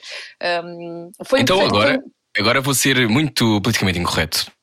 E vou perguntar-te, Teresa Tavares, tu que és eh, o, começaste a trabalhar muito nova, portanto estamos a falar aqui de 98, 99, mil por Ai, aí. eu comecei- E nessa. Diz, diz. Ah, Não, não, diz, diz, diz. Comecei mesmo, os jardins foi em 2000. 2000. uhum. Em 2000 não havia redes sociais. E neste momento eh, não é possível não ter redes sociais. Ou é? Ok. Ahm, não havia. eu disse que não ia ser fácil, diz que não é? Eu acho que é possível não, não ter, atenção, acho mesmo que é possível. Ahm, e há pessoas. Mas isso não, não põe o teu trabalho em xeque se não tiveres. Não é um problema. Não sei. Ah, eu acho que há aqui várias questões. Ah, acho que é possível não ter, claro que sim. Ah, Pergunto-me que resposta é que te dá a essa pergunta uma atriz que tenha agora ah, 20 e poucos anos, que tenha acabado de começar. E acho que para essa geração, então, deve ser mesmo delicado lidar com isto tudo. com, com a projeção que tu fazes de ti própria, com o grau de expectativa que tens. Também acho uma coisa que é, ora bem, eu tenho redes sociais eh, e vocês também têm. hum, se são uma, uma, uma, uma, uma forma das pessoas eh, eh, chegarem até ti, mesmo as pessoas que te contratam, e com certeza. Também não se pode cair, pelo menos na minha opinião, nesta falácia de que um, isto está tudo mesmo contabilizado ao número de, de seguidores. Porque se tu fores ver na prática, também não é assim. Ou seja, eventualmente os, os, o, se, tu, se há uma marca que quer que tu faças publicidade é muito forte, se, se tu fores muito forte no online é evidente que vais passar à frente de outras pessoas por uma uhum. questão comercial uh, e que tem a ver com a dinâmica de, de, de marcas e mas eventualmente. E do público que tu levas, não é? E não, do não público é, não... que tu levas, como é óbvio. E se estamos a vender canecas, tu tens milhões e milhões de seguidores, provavelmente vais. Por, por não é? Vais claro. vender mais canecas. Claro, mas Teresa, de... mas por exemplo, no teu caso, que trabalhas há uh, 20 anos, para aí, 20 anos mesmo, uh, tu não. Aquilo que pode ser a tua medição digital não corresponde ao teu índice de notoriedade, por exemplo. É uma coisa uhum. básica, não é? é Porque isso, eu acho que é dif... existe na cabeça das pessoas e o teu trabalho, uhum. que é, eu... é pré tudo isto. E eu acho que isso é importante, é que, e mesmo as pessoas que, não, que, que, que, são mais novas do que, do que, do que eu e que, e que surgiram a seguir, têm de, se perceber que as coisas, claro que aquilo é um, que é um número, que há seguidores, que é um conteúdo, também que mostra um bocadinho uma linha do que tu segues, também tem a ver aqui com uma questão depois de, das pessoas se identificarem mais ou não com a tua linha, mas não é só isso. É exatamente o que tu dizes. Depois há o, o, o, que tu, que tu deixas na memória das pessoas, há o teu corpo de trabalho, no, no, no, final de contas, ainda no dia me perguntavam: ai, mas, mas nunca vimos fotografias da sua filha e não sei o que é isso. Mas também nunca viram da minha casa. Eu sei agora de repente, e não tenho nada contra pôr-se, atenção, mas se eu agora de repente mudasse completamente, vocês próprios iam ficar. Então, mas o que é que lhe aconteceu? O que eu quero dizer com isto é tem a ver com, com, o que tu és, o, o, o que está ali, mas uhum. tu és muito mais do que aquilo. E eu acho que quando vou falar com o realizador, e espero mesmo, ele até pode ir ao meu, ao meu Instagram, que é a rede que eu uso mais, mas ele está a ver as coisas que eu fiz antes, ele está a conversar comigo, ele está a ter uma percepção de como é que eu sou uh, ao vivo, ele está eventualmente a fazer-me um, um, casting uh, com outros atores. As coisas não, só, não são só o que se passa ali dentro, eu também acho que é um grande perigo as pessoas de repente pensarem que o, é só o que se passa aqui dentro da, da rede social. Não, há outras coisas, uh, tanto para os, para, os, para os atores, como para os apresentadores, como para as outras profissões todas. Uhum. E, e, e, sinceramente irrita muito, no caso dos atores, que também se entram numa coisa de ai ah, não, mas agora vocês são todos escolhidos para o Instagram. Pá, eu acho que não. Uh, eu não contribuo para isso. Olha, eu creio que eu nunca fui escolhida só pelo Instagram, também não tenho assim um Instagram mas, então. Mas, eu, mas é que eu acho que as pessoas que são pré-explosão das redes sociais, uh, mas embora também tenham seguidores e também sejam reconhecíveis, eu acho que a tua geração não sofre eh, disto da mesma maneira. Eu acho que quem, como tu disseste muito bem, uh, as miúdas e os miúdos que aos 22, 23 despertam para isto e de repente são assim uns colossos com meio milhão de seguidores, seja o que for, são muitas vezes protagonistas de novela porque há a leitura de que são comercialmente mais rentáveis. Uhum. Porque a televisão, como tu sabes, é um negócio, não é? Portanto, Sim, não, não, é claro, só claro. em função da arte. Imagino que se calhar, se quisessem fazer uma série, como tu fizeste, por exemplo, fizeste uma série do circo, não fizeste? Estou agora estou a enlouquecer. Sim, sim, sim. Circo Paraíso, não era? Sim. Uh, por exemplo, se calhar para o Circo Paraíso não é tão relevante que uh, para a RTP1 que tu tenhas um, sei lá, um zilhão de seguidores. Mas, Mas o que é extraordinário, e deixa-me já, já, já, já, já, já concluís. Não, é só a sensação que dá é que é um barco que já não dá para parar, sabes? É um barco que já foi e que tu tentas puxar, mas que não consegues. Mas, por exemplo, para tu filmares com o canijo, até se calhar é bom que não tenhas, não é? Há, há aqui um. Portugal nestas coisas é muito esquisito, eu acho. Uh, sabes o que é que eu cada vez mais acho? Porque eu já pensei nessas questões todas, como, como é evidente, e, claro. e, eu percebo o que é que tu dizes, esta espécie de sensação que há um barco que vai por aí fora e que ninguém o agarra. Uh, e nós estamos todos aqui no barco, cada qual uh, a fazer a cambalhota da melhor maneira que consegue, para não ir ao fundo eu acho que no limite uh, chegou-se aqui a um sítio que é. Uh, e a minha única preocupação é uh, o, o, que eu faço, se realmente, eu sei que isto vai parecer um clichê, mas é verdade, ser realmente fiel a mim própria. Uhum. Pá, e há umas que se ganham e há outras que se perdem. Mas se tu fores realmente fiel a ti próprio, eu acho que vais encontrando o teu caminho. Porque senão é muito complicado. Porque depois também, por exemplo, há essa questão. E com certeza que, então, se pensares na geração dos 20 e tal anos para serem protagonistas de novelas, se calhar obviamente que a comunicação deles digital é muito forte, mas também estamos uhum. a falar de ter um zilhão de seguidores também é um exemplo de uma pessoa ou duas. Sim, sim, e o mercado sim, não se faz de uma pessoa ou duas. Mas, uh, sabem, a sensação que eu tenho também é que, de repente, mistura-se muito a vida privada com a vida profissional. E o facto de tu seres bom profissional uh, parece que está uh, imediatamente diluído com ah, este, este tipo é um tipo fixe, porque ele gosta daquela coisa assim e ele segue esta causa assado. E isso confunde-se com o facto de tu fazeres ou não um bom trabalho. As coisas parece que já estão aqui todas muito misturadas, assim, numa zona em que a privacidade também já não é tua escolha, ou é a tua escolha, mas enfim. Eu acho que é sempre, no, desculpa uhum. interromper.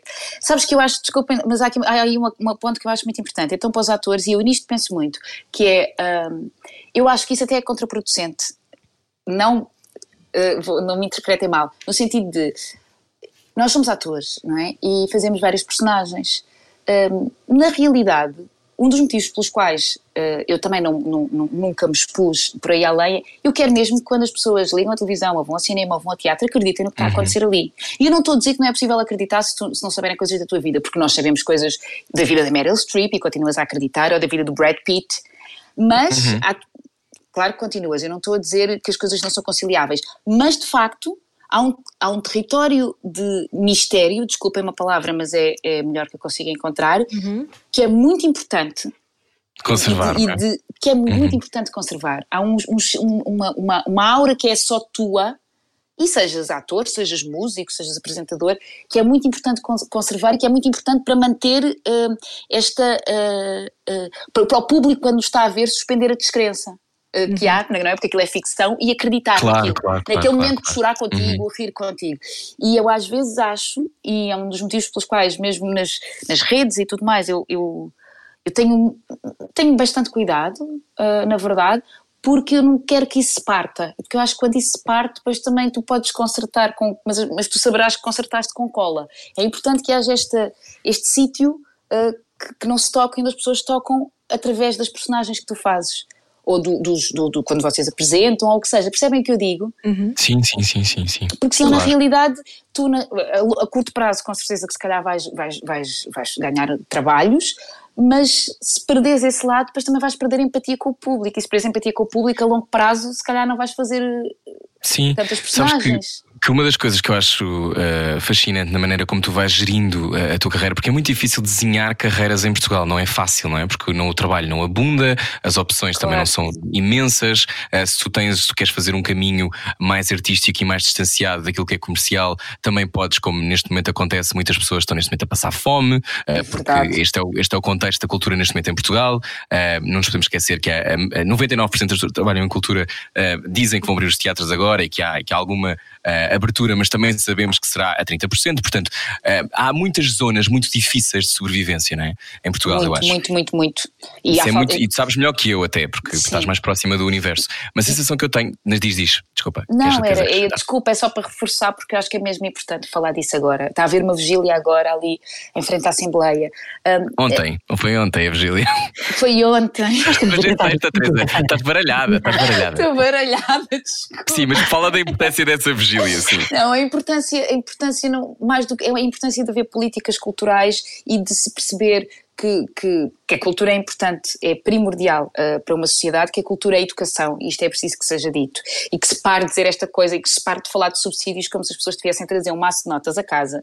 Eu aproveito o tempo de antena para relembrar que os subsídios são financiamentos que o governo faz a algumas estruturas que é como via de uh, fazer chegar a cultura às pessoas as coisas que, que é uma obrigação que está uh, plasmada na Constituição. Justamente. Portanto, na realidade, nós estamos a prestar um serviço às pessoas.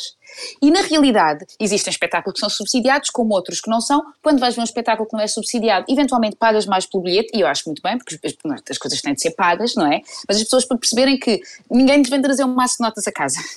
Antes, pelo contrário, uh, os orçamentos em Portugal até são bastante baixos no teatro. Uh, e como no cinema também são muito baixos, uh, e, e, é preciso que se, e fazemos coisas bastante boas também, também é preciso que se diga, isto ninguém aqui está a tentar aproveitar-se de coisa nenhuma e eu fico muito, muito revoltada quando se fala como se fosse assim, uh, antes pelo contrário, a maior parte dos, dos, dos, artistas em Portugal trabalha a recibos verdes, tem muito poucas condições, o, o, a porcentagem do orçamento de Estado para a cultura é muito baixa, é certo que nós somos um país que tenha, que tenha muito dinheiro, portanto isso eventualmente ia acontecer, mas é preciso pensarmos nisto tudo e estruturarmos uh, um, uhum. esta, este tecido cultural e, e pensarmos que estas pessoas fazem parte do país e não estão simplesmente aqui a fazer umas, umas gracinhas. Não são os encostados, encostados a fazer Sim. um malabarismo, não é? Há, há, aqui uma coisa de, também importante que tu falas, e ainda bem que, que revelas essa revolta que, da qual eu partilho, que é, e, e, imagino que muitas pessoas estão a ouvir também neste momento, que é a sensação, não sei se muitas pessoas sabem isto, mas a desproteção social é tanta que uh, tu, não conseguindo de vez em quando pagar as, as contribuições da Segurança Social, porque precisas escolher entre pagar a renda ou jantar ou pagar a Segurança Social, portanto estás a trabalhar ao mesmo tempo para poder sobreviver e, e não tens maneira de de, agora nos apoios que foram uh, também instituídos, também havia esta, esta hipótese de tu concorreres, mas não podias ter dívidas da Segurança Social. Portanto, tu já estás desprotegido socialmente, mas tu também não podes competir pela Sim. proteção pequena que pode surgir, que são mil euros. E portanto, uh, quando as pessoas falam disto, eu também fico possesso porque um, ehm, dá a sensação, eu acho que o que se passa para muitas profissões e pessoas que, que apanham estas conversas a meio é parece que têm que ser ajudados mais do que os outros. Que é uma coisa que, que, que eu acho que é profundamente injusta. Não, ou então Mas... dizer que, ah, porque é que não se reinventam como fez determinada pessoa, não é? Ah, a Joana Latino, sim, foi um ótimo Ai, sim, não, este... E dou exemplo, por exemplo, da vossa série, Teresa, que vocês de facto uh, puseram de pé algo que começou no Instagram e no Facebook por brincadeira, não é? Uma websérie que vocês fizeram e que, entretanto, adaptaram para a RTP e de facto, sim, conseguiram dar a volta por cima, maravilhoso, muitas palmas. Mas há de facto muita gente que não consegue, não é? Há técnicos de som, sim. há técnicos de palco, há, e é isso, não é? uma coisa não exclui a outra. Eu faço questão de dizer concertos, Exatamente, é? uma coisa sim. não exclui a outra. E uma coisa, as pessoas têm de perceber que uma coisa não escolheu a outra. Aconteceu, por exemplo, com a série. Foram cinco argumentistas que se juntaram: o Tiago, o Borges, o, o Nuno Duarte, o Filipe Almeida Fonseca e eu estou-me a esquecer e o Arthur Ribeiro, claro. Ribeiro. E o Arthur, eles juntaram-se os cinco, eles são amigos, uh, estavam uh, a conversar e, e, resolveram começar a escrever curtas-metragens. Lembra só do que é que estás a falar, só para quem apanhou agora ah, a conversa. Okay. De, uma, de uma série chamada O Mundo Não Acaba Assim, que foi que toda. Está agora no ar, não é? Exatamente, uhum. está no ar na RTP e foi toda filmada a partir de casa uh, durante a quarentena.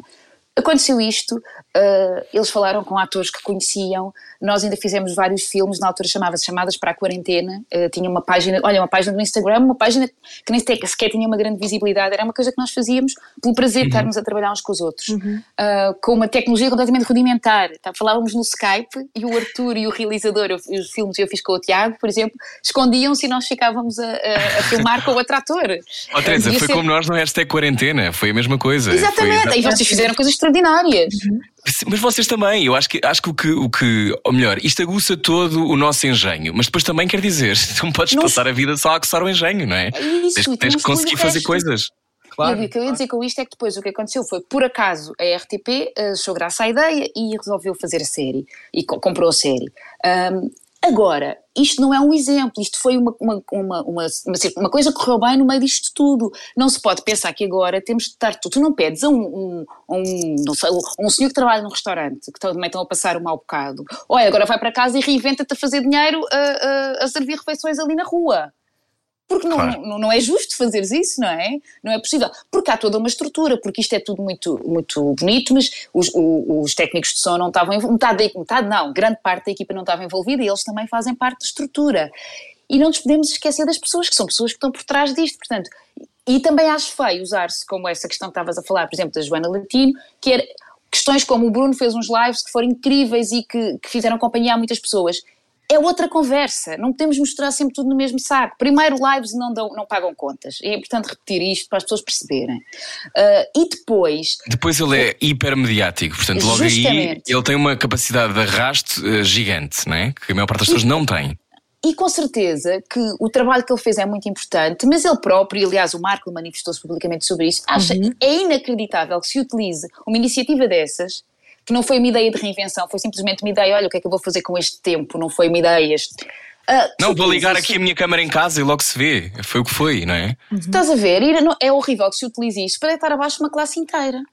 Isto não é justo, isso não se faz, isso é de uma falta de. Olha, é de uma falta de respeito pelo outro. É na realidade uhum. uma falta de solidariedade, porque eu acho que também há aqui uma questão que é.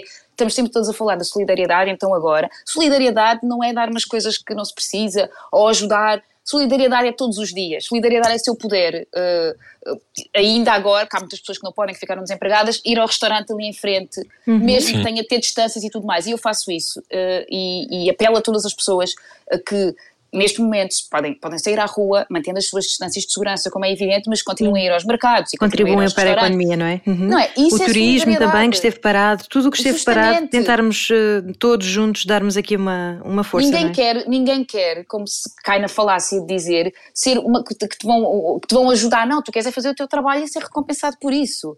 E temos que estar cá uns para os outros. E acho que é muito é muito perigoso fazer esse discurso de não, não, não, estes são os coitadinhos ou estes estão a passar tão mal. Não, nós se não tivermos cá todos uns para os outros, isto vai correr tudo muito melhor. Um, epá, Achas que este pode ser um momento, um momento de divisão um, desse, dessa, dessa lógica? Porque estamos a falar de, um, pela primeira vez também, uma série de artistas e, e, e zonas da cultura uniram-se, que é uma coisa que também não é muito comum. Sim, Muitas é. vezes discutem muito e, e, não, e não estão de acordo, como todas as, todas as famílias têm estes problemas. Uh, mas a família da cultura tem esse problema frequentemente, não é? E de repente uh, percebeu-se que há esta coisa de um objetivo comum. Tu sentes que é possível que haja mudança, porque olhando para a ação da Graça Fonseca, Ministra da Cultura, não, não parece. Um, o que é que tu achas? Isso é uma pergunta tão difícil. Olha. Um, Fizemos a, verdade... a Maria Luís na semana passada, vou também fazer a ti. pois claro, a verdade é que um, esta questão de a, união é muitíssimo importante uh, e eu espero que se mantenha e tudo mais, mas para haver realmente mudança tem de haver uma grande implicação. O Tiago Rodrigues escreveu um artigo sobre isto, ele diz qualquer coisa como. Um, na, na, realidade, quem precisa de, de se reinventar é a política perante as artes e não as uhum. artes perante a política. Uh, estou a simplificar o raciocínio dele, como é evidente. Mas a verdade é que para haver uma mudança estrutural tem de haver mudanças políticas na maneira como tu, tu geres esta, esta faixa da sociedade, estas pessoas, percebes? Uhum. Uh, se não, com certeza que a nossa união é importante, com certeza que nós continuaremos a fazer as coisas, com certeza que nós. Mas tu, tu não, podes, não consegues mudar a estrutura. Por exemplo, eu tenho de dizer isto, porque é uma coisa que também me deixa. Uh, os, os, os teatros vão reabrir. Uh, uhum. E nós temos espetáculos agendados, fazer um espetáculo no final de setembro. Um, obviamente que teria de ser com menos pessoas, mas eu quando vejo, a, e, e, e, e, se calhar não vão, não vão concordar comigo, mas isto é o meu pensamento, quando eu vejo a planificação de uma sala de teatro, as pessoas podem ficar a assistir, um, que é, que uhum. é uma relação, são mesmo muito poucas pessoas, é uma relação, eu acho que era... São 30%, é, acho eu. Só 30%, uh, exatamente. Sim, sim. Eu fico ok, eu percebo que tenho que estar menos pessoas, eu percebo que temos de ter todos os cuidados. Nós já vamos ter de lidar com a coisa mais grave de todas, que é a desconfiança das pessoas, porque eu não sei se as pessoas vão todas, e eu espero que confiem, mas eu não sei se toda a gente vai estar cheio de vontade de sair de casa e ir. teatro, claro. Que é, para mim é o primeiro, é o primeiro uh, problema, ou a primeira coisa que tu vais enfrentar. Mas à parte disso, tu tens esta restrição e eu vejo, por exemplo, as distâncias que têm de ser mantidas no avião. E atenção que eu acho que os aviões têm de voltar a voar, eu não estou aqui a falar contra ninguém. Mas porquê que há esta discrepância? Percebem o que digo? Sim, sim, sim. Podes, Porque nos aviões, nos aviões é, pode estar muito mais gente, não é? Acho que, acho que tem sim. a ver com isso. O teu raciocínio é esse, não é? que nos aviões é pode é um estar muito mais gente, mais porque fechado, a sala de teatro é, é assim. Sim, e depois podes dizer ah, a questão das máscaras, mas as pessoas também podem usar máscaras se quiserem, obviamente. Eu estou aqui a dizer, as pessoas fazem o que, o que sentem que devem fazer. Mas eu acho que ainda há muitas discrepâncias e que, uh, por exemplo, em relação ao teatro, tem-de perceber que se está também a lutar, ou, ou vai ser uma, uma, dificuldade, eu acho, espero que não, mas acho, esta questão da, desconfiança das pessoas.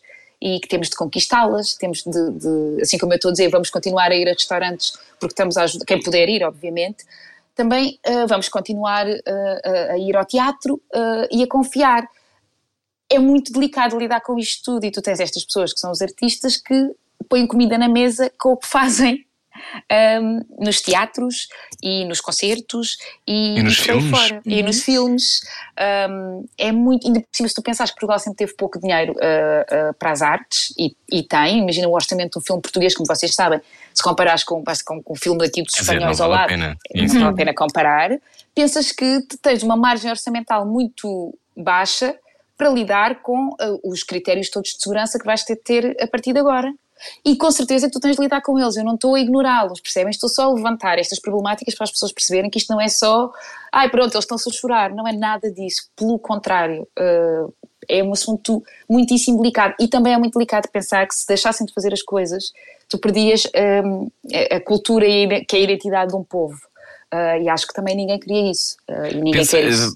Eu acho que isso é muito importante dizer e, e obrigado por, por seres tão tão clara naquilo que queres dizer, porque muitas vezes eu acho que se pode perder esta sensação de quando tu entras numa zona muito, muito codificada de, daquelas que são as vontades de um, de um, grupo, depois isso não chega às pessoas, a quem, está, a, quem, a quem está a ouvir. E numa rádio como esta, ainda bem que, ainda bem que eu faço, Teresa, obrigado. Um, aquilo que eu te dizia é se tu, se tu achas que esse pensamento um, vai começar a, a, entrar na cabeça das pessoas, porque eu acho que durante a quarentena, isto é um, já começa quase a ser um, um chavão, mas é verdade, durante o confinamento as pessoas viram mais cultura do que nunca, não é? Consumiram Sim. produtos culturais mais do que nunca. Uh, eu adoraria que isso uh, não fosse de repente uma coisa que, que, que, as pessoas se esquecem, não é? A música que consumiram, os produtos que viram. Um, achas que pode haver uma mudança também do espectador? E de quem, e de quem consome cultura, porque não houve esse trabalho feito ao longo destas décadas de, de, de cuidado, de promoção, não é? O país avançou imenso, claro, o país deu saltos tremendos a vários níveis, Verdade. na educação, eh, nas, nas possibilidades económicas, na mobilidade social, sem dúvida, mas a cultura sempre foi ficando aqui um bocado a, a, pedir espaço para respirar. Essa é a minha Sim. leitura, mas se calhar é uma leitura privilegiada, não sei, é a sensação que eu tenho. O que um... eu sinto é, sabes que é engraçado o que estás a dizer, porque é verdade, eu acho que eh, ao nível do, dos meios, a cultura sempre teve nesse sítio, mas a cultura evoluiu também bastante. O nosso teatro é muito bom, o nosso cinema tem coisas muito boas, a nossa televisão. Lá fora, sim, compete claro. lá fora. A nossa televisão evoluiu imenso se pensarmos, quer dizer, eu penso mais quando comecei a trabalhar, que é quando comecei a ter mais consciência, há 20 anos para cá as coisas têm todas evoluído bastante. Um, portanto, a esse nível eu acho que evoluíram. Ao nível de, das condições de, de, trabalho é que eu acho que, que, que devia ter evoluído mais. Uh, e se calhar essa consciência uh, uh, também do público, mas volto a dizer, eu acho que aqui é mesmo tem a ver de facto uma vontade política de, de, dar estrutura a estas profissões porque tem de partir daí. Uh, senão é muito complicado. Eu acho que o público, acredita, o que tu dizes faz sentido, também já pensei nisso, eu acho que eventualmente as pessoas vão consumir ainda, até porque vão ficar cheias de vontade de consumir cultura, não é? tu de claro. repente uh, ficas muito tempo fechada. Eu não sou mesmo uma pessoa de ficar fechada em casa, portanto a mim custa-me e custa-me mesmo. Mas mesmo hum. quem é, conheço algumas pessoas que são, que gostam muito de ficar em casa e que dizem que lidam bem com isso, mas chega uma altura que tu tens necessidade do contacto com o outro. Tu vais ao teatro, vais ao cinema para te, para te veres, não é? Tu, tu, o chamariz pode ser, ah, eu vou ver aquele espetáculo, aquele ator, mas no limite o que tu estás a fazer é tu vais te ver ao espelho. E é essa coisa que é. É por isso que, que, que isto não pode acabar porque as pessoas vão precisar de se ver ao espelho mais e mais vezes. Porque é a psicanálise mais barata, pessoas que estão a ouvir, é a psicanálise barata. é verdade, é verdade. Uh, portanto, oh, Teresa, esse, esse é o teu propósito? Esse é o teu propósito na vida? Ser um espelho? Esse o quê? Desculpa. Ser um espelho, sim. O teu? Sim, sim, sim. Sim, absolutamente. É, o meu propósito é, é, é é, é, é, mergulhar sempre para, para, para ser esse, esse espelho. Sim, absolutamente. Uh, hum. E acho mesmo que as pessoas, quando vão ver no limite, vão se ver a si próprias. Uhum. E, e tu achas que, que este sítio de, de, ser um, esse sítio de ser um espelho é um, é um sítio também muito pode ser muito solitário, não é? Essa coisa de, de seres esse veículo. Um, tu que também és criadora, não, não, não és só intérprete, tu tens esta sensação de que de que já, já entraste já entraste em contacto com todas as zonas que, que, das quais foges, porque tu dizias antigamente eu saía pela porta, não é? uh, agora, agora já não. Um, tu, é porque eu, a sensação que eu tive ao ouvir-te agora, e, e, e, talvez não, não tenha ouvido tanto assim falar desta forma tão clara no passado, um, se calhar é um problema meu, não, não reparei, mas um, a sensação que eu tenho é que este é o momento em que todos temos de abrir a boca. Não sei se concordas. E senão as coisas não mudam. Sentes que pode ser uma das tuas missões? Uh, eu acho que é importante, uh, há bocado estávamos a falar de, de, uh, daquela questão da liberdade e da segurança. Sabes que no início da quarentena, e, e quase toda a gente leu este artigo, portanto eu vou falar, o Harari, uh, escreveu ah, um artigo no Financial sim, sim, Times que o, que o Expresso publicou e que fala exatamente, exatamente sobre isto, sobre o perigo de tu trocares a tua liberdade As pela segurança. Uhum. Sim, uhum. e ele fala de muitas coisas e outra coisa muito importante que ele diz e que já dizia nos livros dele uh, é este momento é fulcral. Uh, as decisões que nós tomarmos agora vão moldar a vida das próximas gerações. Um, e eu não tenho a certeza se vai ficar tudo bem a esse nível, estou a falar especificamente às decisões que se vão tomar para as próximas gerações, mas estou a fazer o possível para ficar, porque eu quero que a minha filha viva num mundo uh, de, de, liberdade, de igualdade, uh, de justiça e de abertura. Uh, e sim, nesse sentido, acho que, que, que se calhar é a missão de todos nós não ter subterfúgios para dizer as coisas. Uh, uh, como, como elas têm de ser ditas, e para olhar para o outro e, e, e perceber que porque também o facto, também acho que se cai às vezes uma coisa que é o facto das coisas não me atingirem eu não vou falar sobre elas. Às vezes quando estamos em, em questões, quando falamos por exemplo questões feministas e tudo mais, há muitas pessoas que dizem, então mas tu ganhas menos que um homem? A questão é, isto, isto, o assunto não é esse. Percebem o que eu digo? O assunto não é se eu ganho menos que um homem. O assunto é que há dados estatísticos que te mostram que as mulheres ainda ganham muito, bastante menos, eh, percentualmente, do que os homens. Isso, isso não devia acontecer. Os valores já são melhores do que os de outrora, mas devíamos chegar a um sítio de, em que tu tens uma estatística em que as coisas estão equiparadas. É, temos de ver para lá do nosso, do nosso, do nosso umbigo. E aí acho que sim, temos todos de falar, é muito importante. Porque, como tu dizias, quando falaste de. quando estávamos a falar do, dos, dos, homossexuais no Estado Novo, por exemplo, não há nada pior do que, esta, do que a invisibilidade, do que tu votares um tema, uma pessoa ou um grupo de pessoas à invisibilidade. Uh, então, nos, nos, dias que correm, uh, não, não, nós temos todos uma palavra a dizer e eu espero mesmo que toda a gente tome as decisões certas para, para, para termos um futuro mais livre e mais justo, mesmo, que é tão importante. A humanista Teresa Tavares na Rádio Comercial. Desculpem, é que isto é assim mesmo. É assim mesmo, ainda bem. Que bom, que bom que, que, bom que és, és vocal e, e diz aquilo que sentes, Teresa. É tão, é, tão, é tão bom isso, porque a sensação que eu tenho é que já não dá mesmo para ficar um, sem, sem, dar, sem tomar um lado, sabes? Mesmo que seja o lado de todos, mas é aquela Exato. coisa de já não dá para ficar em casa a fingir que isto não se está a passar e que não é o momento de, de participar. Quem está a ouvir a rádio comercial, espero que sinta o mesmo e que ouça a conversa inteira com Teresa Tavares. Teresa, adorámos conversar contigo. Obrigado. Muito obrigada. Uh, não sei se Obrigada ainda. ainda... Nós também gostámos muito. Não sei se ainda tens os sapatos de salto alto que compraste com o teu primeiro cachê. Não sei se ainda mantens. mantens estão em casa da minha mãe, sinceramente. Não. Verdade. Juro-vos. Uh, eu achava-os giríssimos, não são assim tão giros. Não sobreviveram ao tempo, mas estão guardados. Mas levam-te ao Kansas, sempre que tu quiseres. Sim, mas olha. Estão tu... guardadinhos, sim. Sim, mas tu uh, não só sobreviveste ao tempo, como estás cada vez mais extraordinária. Parabéns, Teresa, e obrigado. Obrigada eu, muito obrigada. Teresa Tavares na Rádio Comercial, pode ouvir a conversa inteira. Se quiser, espero que queira, vai fazer-lhe bem. radiocomercial.ol.pt para ouvir tudo. Eu e Ana já voltamos. Adeus. Até já. Era o que faltava. Todos os dias, das 8 às 10 da noite, na Comercial.